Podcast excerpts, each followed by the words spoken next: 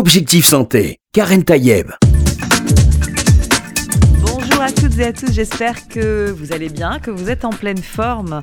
Alors voilà, la vie continue, mais le Covid est encore là. Et bon, bien sûr, heureusement, euh, les, chiffres sont moins alarmants qu'il y a qu'un certain temps, mais euh, voilà, il continue sa route et peut-être même qu'il commencera peut-être à augmenter. C'est peut-être les chiffres qu'on va voir avec le professeur Megarban. Je vous remercie d'être là. Bonjour, professeur Megarban. Je rappelle que vous êtes euh, chef de service en réanimation médicale et toxico à l'hôpital Larré-Boisière à Paris. Euh, on vous voit partout, souvent. Euh, peut-être que vous ne pensiez même pas, vous, que vous, alliez autant faire de plateaux télé et autant faire de plateaux radio, parce que euh, cette Covid s'est installée, comme je le dis souvent, par effraction dans nos vies et euh, ce virus est encore là. Le ministre de la Santé, Olivier Véran, euh, a reçu sa troisième dose aujourd'hui, euh, et c'est de cela dont on va parler, cette troisième dose, parce que c'est vrai qu'un grand nombre de Français aujourd'hui ont reçu leur première et leur deuxième dose. On peut rappeler peut-être les chiffres, je ne sais pas si vous les avez, mais en tout cas, les chiffres sont quand même assez importants du point de vue de la vaccination dans notre pays. Exactement, donc on va dire 86% de la population mmh. éligible euh, à la vaccination mhm. et vacciner double dose. Mhm. Donc il reste quand même, si on voyait les choses de l'autre côté, 14% de personnes qui devraient se faire vacciner. Ces 14% de personnes qui ne sont pas vaccinées, quelle est la conséquence pour eux, pour les autres? Alors, euh, tout d'abord, effectivement, euh, un certain nombre sont des personnes fragiles et de plus de 65 ans. Mhm. Malheureusement, ils ont un risque personnel, individuel, euh, d'attraper euh, le virus, mmh. euh, notamment dans cette période où on revoit un petit rebond épidémique, et à ce moment-là de faire une forme grave et donc de risquer de mourir. Et ce qui est, toujours important de, rappeler que euh, vous qui êtes euh, voilà, présent dans, ces, dans ce service de réanimation, euh, vous le disiez la, fois dernière quand vous êtes venu, qu'il y a un risque réel de ne mm, pas s'en sortir bah, lorsqu'on a, plus de 80 ans et mm. qu'on attrape la Covid-19, eh bien on a une chance sur 10 de mourir. C'est quand même très élevé. Et à tout âge, on a 0,4% de risque de décès, ce qui est quand même relativement important. On voit qu'il y a une augmentation relative à, ce Covid. Exactement. Donc ça, c'est lorsqu'on a des facteurs de risque qu'on est âgé. Maintenant, lorsqu'on est jeune, parce qu'effectivement, une fraction aussi de personnes mm. plus jeunes ne sont pas vaccinées, eh bien d'abord, on risque quand même de faire l'infection. Des formes graves aussi, on l'a vu. des formes graves, même si c'est rare. De développer un Covid long, qui est quand même mm-hmm. assez ennuyeux. Et puis, évidemment, euh, avec une probabilité plus important de contaminer les autres personnes dans son entourage, notamment si vous vivez avec des personnes immunodéprimées, des personnes âgées, mhm. euh, car on sait que la vaccination ne protège pas à 100%, donc ça serait dommage d'être le vecteur du virus dans sa propre famille. Est-ce que dans les 14% de personnes non vaccinées, on compte les enfants Alors non, voilà. justement, c'est les personnes éligibles. Si on incluait les enfants, on a 75% de la population Quand on dit les, euh, les personnes éligibles, c'est euh, au-dessus de 12 ans ou de 17 ans Au-dessus de 12 ans. Au-dessus de 12 ans. Et on remarque, je ne sais pas si c'est le cas pour vous, professeur Megarban, euh, qu'il y a de plus en plus de cas aussi chez les jeunes enfants, notamment dans le milieu scolaire. Beaucoup de classes qui ferment en ce moment, euh, c'est le cas autour de nous. Est-ce que vous pensez aussi que le fait d'avoir vacciné les personnes éligibles dans leur grande majorité aujourd'hui, mais le fait de ne pas avoir vacciné les enfants, est-ce que c'est pour cela que cette population finalement est un peu la dernière à, en pâtir Vous avez tout à fait raison, mm. c'est-à-dire que le virus en fait euh, a pour objectif d'infecter le plus grand nombre de personnes. Il, cherche à se multiplier. Mm. C'est la vie. Euh, un être vivant essaye de. Comme il trouve une porte fermée chez les personnes qui sont vaccinées, en tout cas immunisées. Exactement. Lorsqu'il euh, il arrive sur une personne qui est vaccinée ou immunisée naturellement d'ailleurs par l'infection, eh bien, il a du mal à, l'infecter, même si évidemment il peut toujours l'infecter, mais il a beaucoup plus de mal. Voilà, il a plus de mal et donc par facilité, il va aller vers les personnes qui n'ont aucune immunité. Et aujourd'hui, la classe d'âge mm. euh, qui contient le plus de personnes non immunisées, ce sont les enfants de 0 à 11 ans. Et donc effectivement, on s'attend à ce que le virus à l'occasion du rebond, se, propage essentiellement dans cette classe d'âge. D'ailleurs, les prédictions de l'Institut Pasteur laissaient penser que 50% des infections euh, dans cette vague à venir seront chez les enfants. Est-ce que c'est euh, justement, est-ce qu'on peut savoir euh, à l'avance quels seront les signes, quelle est même la, la, gravité qui peut atteindre les enfants, ou est-ce que justement ils sont immunisés contre une forme grave? Alors, les enfants développent une forme moins grave. Donc, mm-hmm. Pour beaucoup, ils sont quasiment asymptomatiques. D'ailleurs, paradoxalement, c'est un danger parce qu'en fait, on, voilà, n'imagine pas que ces enfants sont porteurs du virus. Mhm. On les emmène euh, voir leurs grands-parents et malheureusement, boum, euh, ils peuvent les contaminer. Euh, donc la grosse partie est plutôt asymptomatique. Il peut y avoir par la suite une fraction qui développe des symptômes de type virose. Donc effectivement, ils vont avoir un peu de fièvre, un mm. peu fatigué, un peu toussé, un peu le nez qui coule. Donc rien qui distingue franchement euh, d'une virose hivernale habituelle. Une fraction beaucoup plus rare euh, d'enfants vont faire des formes un peu plus respiratoires, donc avoir du mal à respirer et, mhm. risqueraient de devoir aller en consultation ou à l'hôpital. Alors les enfants qui arrivent en réanimation, ça reste relativement rare, mais c'est pas exclu. D'ailleurs, aux États-Unis, il y a à peu près, on a estimé à peu près à 150 enfants décédés de la Covid-19 un enfant, ça reste un enfant. Donc même 150, qui est, voilà, qui est quand même euh, un chiffre plutôt bas, mhm. bah, ça reste 150 personnes qui sont décédées de la Covid-19. Et quelle est la conduite à tenir justement quand euh, dans une classe euh, on dit il y a un cas contact et que finalement la classe va fermer? Euh, Comment doivent réagir les parents Bien sûr, ne pas sortir, ne pas, ne pas aller dans, certains endroits ou ne fréquenter aussi surtout les personnes âgées, les grands-parents, etc. Mais est-ce que vous vous conseillez vous d'attendre que, que, ces jours passent ou est-ce qu'il faut être proactif? C'est-à-dire est-ce qu'il faut faire des faut faire des tests dans la semaine où on est justement isolé ou est-ce qu'il faut attendre juste que, le temps passe? Alors, on va dire, euh, lorsqu'un enfant euh, est contaminé, effectivement, ses parents sont des sujets contacts. Mhm. Donc, de fait, ils doivent faire un test de dépistage. Euh, alors, je parle surtout, en fait, c'est des enfants. Tout à fait, contact. Contact d'un enfant qui l'a eu, en fait, dans la, classe. Donc, effectivement, dans, dans ce cadre-là, il faut savoir que les tests sont pris en charge par la sécurité sociale. Mhm. Maintenant, lorsqu'un enfant est contact d'un enfant qui a euh, euh, été contaminé, mhm. donc les parents, entre guillemets, seraient contact de contact. C'est ça. Donc, je dirais, dans ce cas-là, on va dire par probabilité, euh, on va dire le risque d'être contaminé est beaucoup plus faible. Mhm. Donc je dirais, il faut surtout en fait observer ce qui se passe avec l'enfant contact. Donc l'enfant contact devrait effectivement faire un test, mhm. on va dire 5 à 7 jours après euh, le dernier contact avec l'enfant qui était contaminé, pour les parents, je pense, notamment s'ils sont vaccinés, il n'y a pas de modification euh, à avoir dans leur vie quotidienne. Quand vous dites devrait, professeur Megarban, est-ce que c'est préconisé notamment par l'école? C'est-à-dire le retour à l'école, est-ce que les professeurs demandent un, test PCR avant de revenir à l'école à ces enfants qui auront été contacts? J'ai pas l'impression que, que ce soit le cas. Mais est-ce que ce serait nécessaire? C'est pas, pas demandé.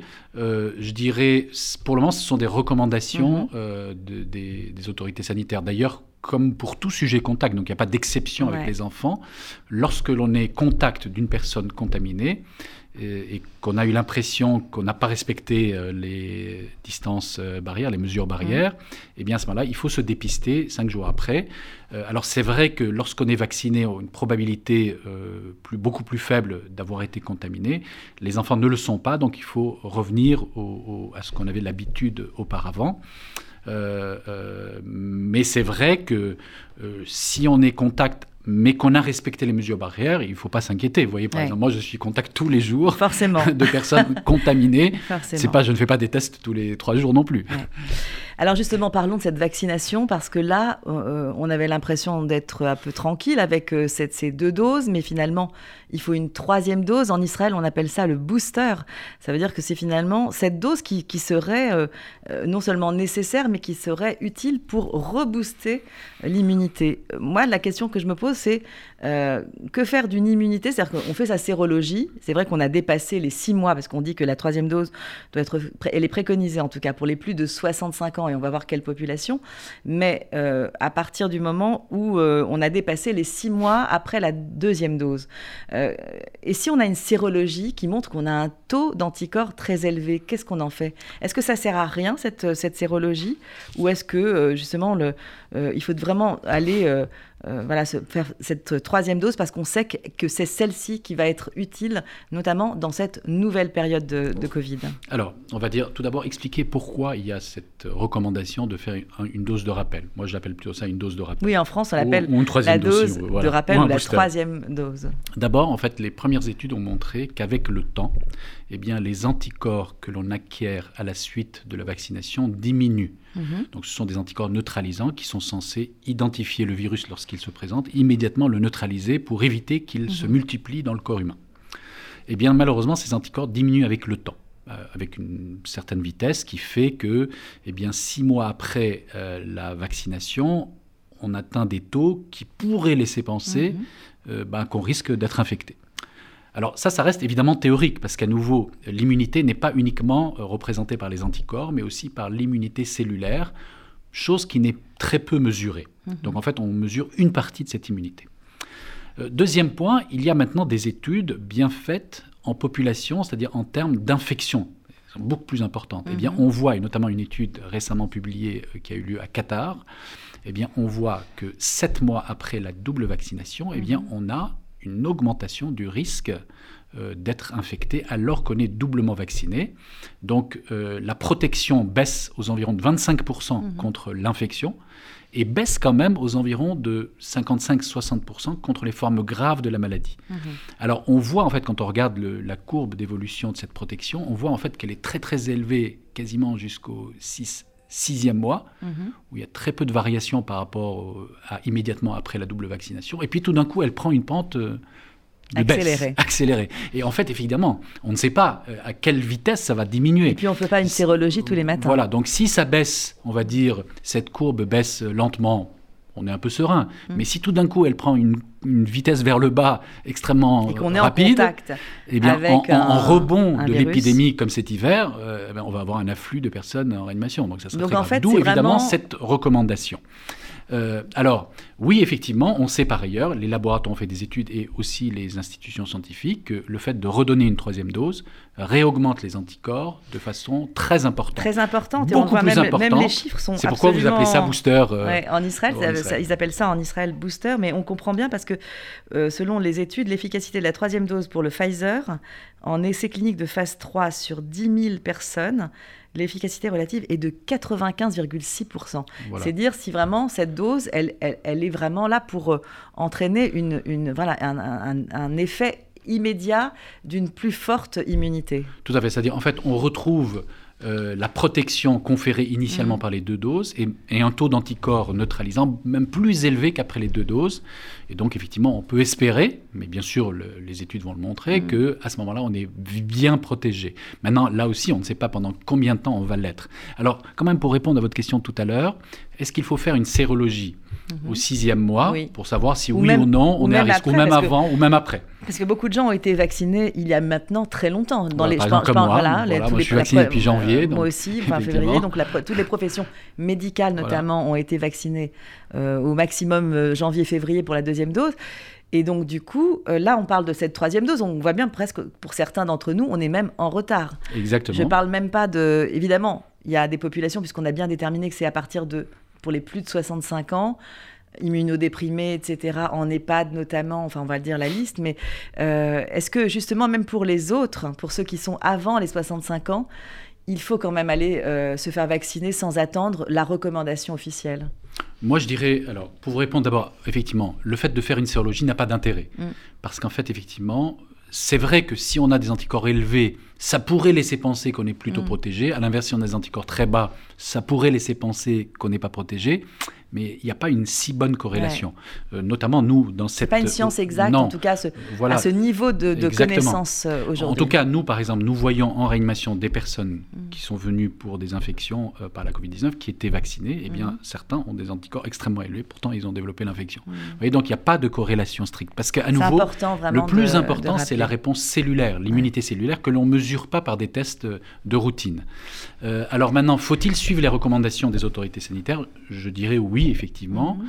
euh, il, ne faut pas prendre de risques. Donc, je dirais, ça serait dommage d'avoir fait les deux doses et puis ensuite, parce qu'on a traîné par rapport à, la, dose de rappel, euh, attraper le, virus. Alors, il faut dire que désormais, nous commençons à voir en réanimation arriver des personnes vaccinées. Euh, des deux doses. des deux doses, le mhm. pourcentage augmente. Alors aujourd'hui, c'est essentiellement des personnes vaccinées avec AstraZeneca mhm. ou avec Janssen, une seule dose. C'est ça. Donc ça montre bien l'ARN messager et probablement confère une immunité un peu plus durable. Donc les vaccins Pfizer, et, Moderna, et, on va dire un mot sur le Moderna. Voilà, il confère une immunité plus durable. On ne voit pas aujourd'hui clairement arriver des personnes qui ont eu deux doses euh, d'ARN messager. Mhm. Mais on ne sait pas à partir de quel moment ils vont arriver. Parce qu'on voit bien, puisque les, les vaccins qui donnent une immunité un peu moins importante commencent mhm. à prendre des risques, par, bien par ailleurs, professeur Megarban, on peut, on peut le dire peut-être à nos auditeurs et aux auditrices, c'est contrairement aux premières vagues, on dispose de ce vaccin. C'est-à-dire qu'aujourd'hui, on n'a pas une pénurie de vaccins. Cette troisième dose, elle est là. Et elle attend en fait euh, juste les patients, en gros. Bien sûr. D'ailleurs, les centres de vaccination sont plutôt libres. On peut y aller sans aucun rendez-vous. Le vaccin Pfizer est disponible euh, dans les euh, pharmacies de ville, chez les médecins traitants. Donc, il n'y a même pas besoin d'aller au centre de vaccination. Alors aujourd'hui, les autorités sanitaires en France ne retiennent que le vaccin Pfizer pour cette troisième dose. Mais peut-être qu'effectivement, ils pourraient retenir Moderna, mais ce n'est pas le cas. Mais en même temps, c'est assez nouveau. Parce que moi, j'ai des personnes autour de moi qui, qui, ont eu cette troisième dose, qui ont eu un Moderna. Et quelques temps après, on dit attention, le Moderna n'est pas efficace à 100%. En tout cas, n'est pas aussi efficace que le Pfizer pour cette troisième dose. Et par ailleurs, il entraîne des effets secondaires un peu plus importants. Alors je dirais, euh, c'est pas tellement l'efficacité euh, chez les moins de 30 ans. Alors à mon avis, c'est pas l'efficacité qui est problématique parce qu'en fait, c'est les effets secondaires possibles. Voilà. Quelle est la différence entre Pfizer et Moderna? Moderna, il y a plus d'ARN messager. Mhm. Donc au, au, début même, intuitivement, on peut penser qu'il induit une réponse immunitaire plus importante. D'ailleurs, quelques études, euh, on va dire, ont laissé penser que Moderna était plus efficace que Pfizer. Mais effectivement, comme il y a un peu plus d'ARN messager, eh bien, il y a plus de risques chez les personnes qui développent une très bonne immunité, notamment les jeunes de moins de 30 ans, mhm. de développer des effets secondaires post-vaccination, comme la myocardite. Donc effectivement, la myocardite est plus fréquente avec Moderna qu'avec Pfizer, mhm. d'où le fait, chez les personnes doublement vaccinées, de ne pas recommander pour le moment le Moderna. Alors si on, dit finalement aux personnes, attention, troisième dose, euh, il faut la faire, mais en plus, c'est le Pfizer, est-ce qu'on aura assez de Pfizer pour tout le monde? Pour cette troisième dose Oui, aujourd'hui, il n'y a, à mon, sens, il n'y a aucune, euh, aucun problème dans les stocks de vaccins. Euh, il y a même trop, et j'imagine que probablement un certain nombre de vaccins sont soit donnés à d'autres pays, euh, soit peut-être détruits par manque de candidats à vacciner. mais je ne crois pas qu'il y ait désormais un quelconque problème par rapport à la, à la disponibilité des vaccins. Une autre question, professeur Bruno Megarban quand on a fait la deuxième dose, on nous disait si vous avez été malade, une, seule dose suffira. Est-ce que malade, euh, deux doses suffisent ou est-ce qu'il faut faire la troisième? Alors, lorsqu'on est malade aujourd'hui. non, mais qu'on a développé la maladie il y a plusieurs mois. Hein. Tout à fait. Donc, lorsqu'on a été infecté naturellement, mhm. on a développé une immunité naturelle. Les autorités sanitaires ont recommandé que trois mois après la fin des symptômes, donc lorsque la maladie est dite guérie, voilà, on doit, on doit euh, recevoir une dose de vaccination. D'ailleurs, elle est, elle est nécessaire pour mhm. obtenir le pass sanitaire. Sinon, on ne peut pas avoir le pass sanitaire. Oui, c'était malade plus une dose. Une dose, ça fait deux doses en gros. Euh, voilà, c'est l'équivalent de doses. Voilà. Maintenant, euh, est-ce qu'il faut avoir la fameuse troisième dose? Alors, je dirais... je prends mon cas personnel. Désolé. J'ai eu le Covid. Voilà, vous et j'ai fait, deux doses. Est-ce que je suis est-ce qu'on peut considérer que j'ai eu trois doses ou est-ce que le fait d'avoir fait mon dernier vaccin en février et avoir été malade en août 2020 est-ce que justement, c'est considéré comme trois doses ou est-ce que j'oublie le fait d'avoir été malade en août 2020 et d'avoir fait mes deux doses en janvier et février 2021 euh, Oui, j'ai compris votre cas.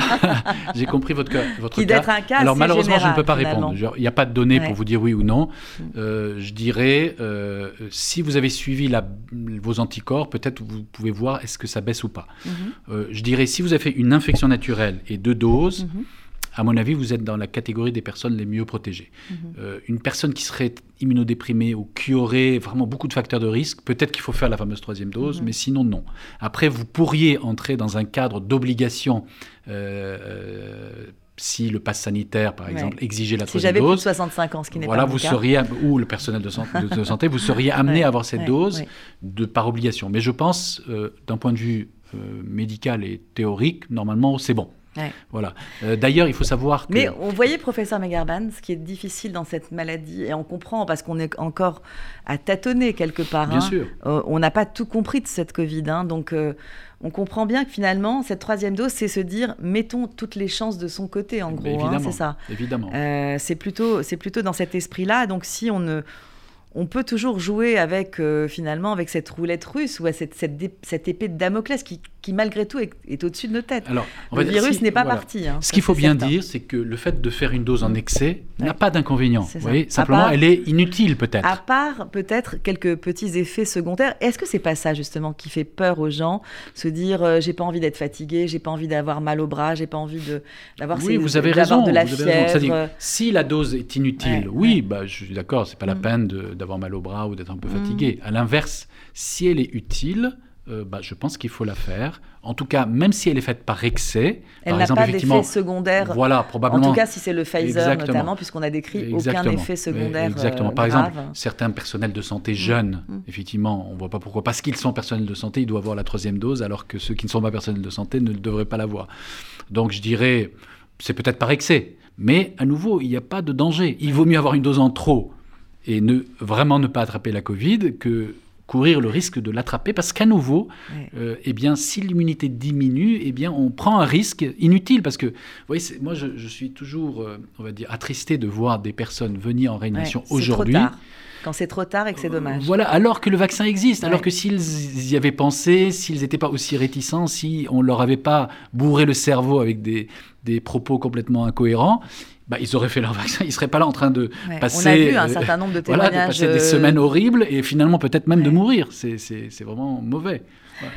Tout à fait d'accord. Alors, euh, évidemment que, alors aujourd'hui en plus, on a, on est dans cette période hivernale. Euh, il y a quelques mois et en tout cas dans les, au tout début de la Covid, on avait quasiment plus ces maladies de l'hiver. La grippe, elle avait quasiment disparu. les bronchiolites qui reviennent en force euh, chez les nourrissons. Comment on explique ça aujourd'hui, professeur Megarban Alors, euh, effectivement, euh, l'hiver passé, les, le respect des mesures barrières était extrêmement strict. les gens avaient peur, le, la Covid on restait était partout. chez soi, on n'allait pas au restaurant. L'incidence de la maladie était très élevée, les interactions sociales étaient euh, limitées, on n'allait pas dans des lieux de, mm. de mélange de, de, personnes, on ne faisait pas de voyage, et donc les virus ont très peu circulé. On faisait des zooms et des visioconférences. Exactement. Et donc, effectivement, tous les virus hivernaux, la grippe compris, on peut circuler. Et effectivement, a disparu quasiment la bronchiolite. La grippe, on n'en a quasiment jamais pas, pas, entendu parler. Même les gastroentérites, parce qu'on se nettoyait bien les, les, mains, voilà. Depuis, bon, on voit bien aujourd'hui, bah, les mesures barrières sont beaucoup moins respectées. On voit dans la rue, on ne met pas de masque. Mhm. Euh, dans beaucoup de réunions, les gens ont le masque, mais avec le nez qui, avec le nez qui sort. On se réembrasse beaucoup, je trouve. Euh, dans les familles, on ne respecte plus les mesures barrières. Euh, donc, de fait, évidemment, on retourne à des conditions avant Covid, mm. en termes de transmissibilité des, des, des infections. Que vous ne trouvez pas qu'il faudrait justement profiter de ce résultat important que nous a donné cette Covid? Le fait de savoir que ces gestes barrières nous ont évité toutes ces maladies maladies qui, ont qui empoisonnent la vie de tout le monde en hiver. Tout à fait. On parle évidemment de cette grippe, mais aussi de la bronchiolite euh, chez les nourrissons, qui, qui est vraiment ça, c'est vraiment important parce que ça, ça, avait totalement disparu des radars. Et aujourd'hui, il y a même des alertes hein, euh, que font les, pédiatres. Aujourd'hui, attention avec, euh, avec cette bronchiolite. Est-ce qu'il ne faudrait pas communiquer Justement, se dire, euh, continuer à faire ces gestes barrières qui vous ont évité aussi ces maladies de l'hiver? Alors, vous avez raison. Donc, effectivement, clairement, le fait de porter peut-être un masque dans les lieux où il y a beaucoup de brassage de mmh. population, ça devrait par exemple, dans les transports en commun. Ça devrait devenir même un, réflexe. Tout à fait. D'ailleurs, dans les pays asiatiques, hein les pays asiatiques, c'est ce qu'ils font. Mhm. Maintenant, je dirais, pour certains virus très fréquents, Mhm. Euh, on va dire, seules des mesures extrêmement bien respectées pourraient empêcher la transmission. Et donc, euh, euh, on va dire, éviter totalement les bronchiolites, ça me paraît utopique, malheureusement, parce que on, voit tous, même en respectant les mesures barrières, on a un petit rhume, on a, et ce sont ces mhm. virus-là qui, transmis aux enfants, aux nouveau-nés, induisent la bronchiolite. Maintenant, il faut savoir que toutes ces infections virales de l'enfance ne sont pas immunisantes. Donc, mhm. il ne faut pas se dire, bah, si mon enfant l'a évité, euh, il risquerait de le faire après. Pas du tout. C'est en fait, on peut faire trois bronchiolites trois ans de suite. Ah Donc en fait, il vaut mieux ne pas attraper ces virus, car ces virus, lorsqu'on les attrape à un âge plus avancé, euh, on a moins de conséquences médicales. Alors, comment justement euh, convaincre finalement ces, personnes de cette troisième dose? On a bien compris, hein, que j'espère qu'en tout cas que les, auditeurs et auditrices ont, compris pourquoi cette, cette troisième dose venait en, en booster, comme on dit en Israël, mais surtout cette dose qui va euh, permettre d'avoir de, une assurance quelque part, un peu une assurance vie. Euh, parce que d'abord, un, pas d'effet de, pas secondaire majeur, notamment avec le Pfizer. Deuxièmement, euh, qu'on ne sait pas, on ne peut pas faire tous les quatre matins une sérologie qui nous montrerait qui n'a pas de valeur prédictive. Euh, voilà, si oui ou non on, est, on a une, une bonne dose d'immunité. Et puis on ne sait même pas trop ce que veut dire cette immunité, y compris quand elle est cellulaire, y compris quand on a eu euh, par le passé la maladie elle-même. Donc finalement, euh, cette troisième dose, elle, euh, elle va être de plus en plus nécessaire. On sait aujourd'hui qu'elle est recommandée pour un certain nombre de personnes. On a dit les plus de 65 ans, le personnel soignant, notamment en EHPAD, et pourquoi pas à l'hôpital? Si, à l'hôpital aussi. aussi. Parce que c'est pas ce que j'ai lu, mais donc voilà. Tout le personnel tout soignant. Le personnel soignant. évidemment, les personnes qui sont immunodéprimées. Mais il y a il y a ceux qui ont déjà reçu trois doses parce que pour certains, deux doses ne suffisaient pas, et y compris trois doses n'ont pas suffi. Je Donc c'est leur quatrième dose. En fait, quatrième ce qu'on appelle la troisième dose pour... Les transplantés, par exemple, ceux qui Donc, ont La troisième dose des sujets normaux, en fait, c'est une quatrième dose pour, les, ceux qui sont sous chimiothérapie. Exactement, pour les transplantés ou euh, les on, personnes a qui ont une chimiothérapie. Ceux, qui sont sous dialyse chronique. Voilà, tout à fait. Euh, toutes ces personnes qui sont aussi... qui ont C'est une quatrième dose au sixième mois. Est-ce que cette quatrième dose euh, peut avoir des effets chez ces personnes? Non, non, à nouveau, vous voyez... Non, mais est-ce qu'elle des effets? De, protection, j'entends. Ah, euh, alors là, c'est plus difficile. Ces personnes-là, justement, elles, sont, elles sont même un peu euh, tristes et même peut-être euh, sans doute stressées de savoir que finalement, même trois doses n'ont pas eu, n'ont pas eu de marqueur. alors, quand on est immunodéprimé ou qu'on a, on va dire, une chimiothérapie, mm. je crois que le principe de vie sera malheureusement le respect très strict des mesures barrières. Euh, car effectivement, même vacciné, on n'a pas la certitude. Même des masques FFP2 dans certains voilà, cas. Voilà, tout à fait. Euh, on n'a pas la certitude absolue mm. d'être protégé. D'ailleurs, euh, dans cette vague, quatrième vague qu'on a connue cet été, les seules personnes que nous voyons à l'hôpital doublement vaccinées arriver en réanimation, c'était des personnes immunodéprimées. Mm. Donc, je dirais, malheureusement, il n'y a aucun marqueur qui dise qu'on est définitivement protégé ou pas protégé à l'inverse. Donc il faut être prudent. Maintenant, quand on a, quand on a effectivement euh, reçu euh, trois doses parce qu'on est immunodéprimé, il faut faire peut-être la quatrième. Et on se rend compte quand même, les études montrent qu'en augmentant le nombre de réadministrations, on augmente les chances mhm. d'avoir une protection, une, réponse mhm. immunitaire et donc une protection. Mais à nouveau, il n'y a aucun marqueur, c'est ça le point important, il n'y a aucun marqueur qui garantisse à 100% d'avoir une protection. Par exemple, moi, nous avons eu un patient cet été qui était donc greffé, qui avait eu ses trois doses, qui avait eu une réponse anticorps très élevée, il avait des anticorps très élevés, pourtant il a fait une forme grave de mhm. Covid, parce qu'à l'inverse, son immunité cellulaire que l'on n'avait pas mesurée et qu'on a mesurée spécifiquement lorsqu'il a été était totalement effondrée. Mhm. C'est-à-dire, il ne répondait pas en termes d'immunité cellulaire contre la Covid, mais aussi il ne répondait pas dans des tests Quand on dit immunité cellulaire, pour que les, auditeurs comprennent bien, est-ce que c'est est -ce c'est quelque part une immunité naturelle, innée? Euh, alors c'est une immunité, toutes ces immunités, qu'elles soient liées aux anticorps ou aux cellules, c'est une immunité acquise. C'est une immunité acquise après, spécifique. après avoir été en contact avec l'antigène, avec le virus ou avec le vaccin. Est-ce que c'est justement une réponse euh, de, de euh, qui dépend aussi des uns et des autres, des individus eux-mêmes. Oui, tout à fait. Alors la distinction, c'est que l'immunité par les anticorps, le corps humain produit des substances qui sont les anticorps, qui vont se fixer sur le virus et le détruire. Mmh. L'immunité cellulaire, ce sont des cellules des combattants mhm. que fabriquent, euh, donc spécifiques, c'est pas des, des, cellules quelconques, des, des combattants spécifiquement. On pense à qui, aux lymphocytes? Voilà, aux lymphocytes euh, spécifiquement dirigés contre le virus, qui en, en, fait vont détruire les cellules infectées par le virus. Vous voyez, elles sont beaucoup plus efficaces parce que là, elles détruisent carrément avec la cellule avec, des milliards de virus dedans. Avec les fameux macrophages qui. Euh, exactement, après tout, tout, voilà, sur, voilà tout ça va se faire. Et donc, cette immunité cellulaire, par certaines médicaments euh, euh, euh, comme des chimiothérapies ou de la cortisone ou des certaines thérapeutiques de certaines maladies mhm. peut être totalement déprimé alors même que la réponse anticorps est préservée. Je reviens au ministre de la Santé qui aujourd'hui a reçu sa troisième dose, Olivier Véran, et il en a profité pour faire dans l'autre bras le virus, le, vaccin contre la, grippe. Mhm. est-ce que justement ces deux, ces deux vaccins sont compatibles ou est-ce qu'il faut, voilà, visiblement, il fait la preuve que. Oui, oui, non, il n'y a aucune raison rationnelle. il ne peut pas y avoir de réaction entre ces deux vaccins. Non, non, aucune. Il y a, euh, vous voyez, tous les jours, mhm. on s'expose à des, euh, des, dizaines et des dizaines de micro-organismes mhm. au même moment euh, lorsque l'on mange, lorsqu'on marche, lorsqu'on respire, lorsqu'on touche des objets, lorsqu'on s'embrasse. Mhm. Il y a des, plusieurs virus en même temps auxquels on est exposé.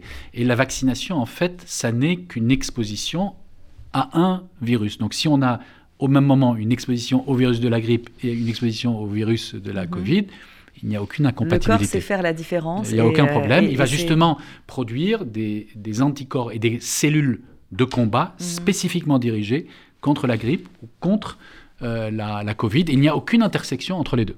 Parce que ce sont vraiment à chaque fois des vaccins bien spécifiques qui touchent à un, virus en particulier, et y compris quand, euh, quand ce virus, quand ce vaccin contre euh, la Covid est un, vaccin à ARN messager, ça n'entraîne pas de, justement de, de une réaction supplémentaire avec, euh, avec le, vaccin de la grippe, même si ce sont de, vaccins totalement Tout à fait. D'ailleurs, de composition on peut imaginer que dans le futur, puisque tout le monde a bien compris que malheureusement, le virus de la Covid-19 ne va pas disparaître. Il mhm. restera très probablement définitivement sur la planète. Mhm, mhm. Et donc, très clairement, on le sait, une fois que, on va dire, cette épidémie sera un peu passée, euh, il faudra vacciner de façon systématique la population, très probablement à la naissance. Comme on le fait avec euh, tous les autres. Euh, Exactement. Et donc à ce moment-là, évidemment, les progrès faisant, de façon très évidente, mhm. on pense. En se disant qu'à force, à force de vacciner, comme un certain nombre de pathologies qui ont été éradiquées de la planète, alors qu'elles avaient, avaient, des effets très importants. Euh, voilà, on, va en limiter en tout cas les conséquences. On va limiter les conséquences, mais très probablement, il y aura des vaccins à la naissance qui comportent des ARN messagers de l'ensemble des, des bactéries ou des virus contre mm. lesquels on va être immunisé. Et vous voyez, on s'orienterait, le vaccin du futur, ça va être sûrement ça. Voyez, donc avec deux ou trois doses d'ARN messager, on vaccinerait contre tous les virus euh, contre lesquels on, est censé être protégé. Alors, il faut savoir que par rapport, à, par rapport à ce que vous avez dit tout à l'heure, donc euh, le, virus de la Covid-19 est un, malheureusement est une zoonose, c'est-à-dire en fait, il existe chez les humains et chez les animaux. Mhm. Euh, ah le réservoir est donc énorme. Et donc, pour pouvoir l'éradiquer, c'est pas encore aujourd'hui, parce qu'il faudrait vacciner, vacciner tous les, voilà, toutes les, chauves-souris, tous les rats, tous donc, donc c'est impossible, tous les lions, etc. Euh, donc très clairement, il va persister encore un certain temps. Par contre, évidemment, lorsque la population humaine sera très bien vaccinée, sa circulation va s'effondrer très mhm. largement. Mais comme il y a un réservoir humain, lorsqu'on si jamais on n'entretient pas la vaccination dans le temps, à un moment, la population humaine sera moins vaccinée, il réémergera.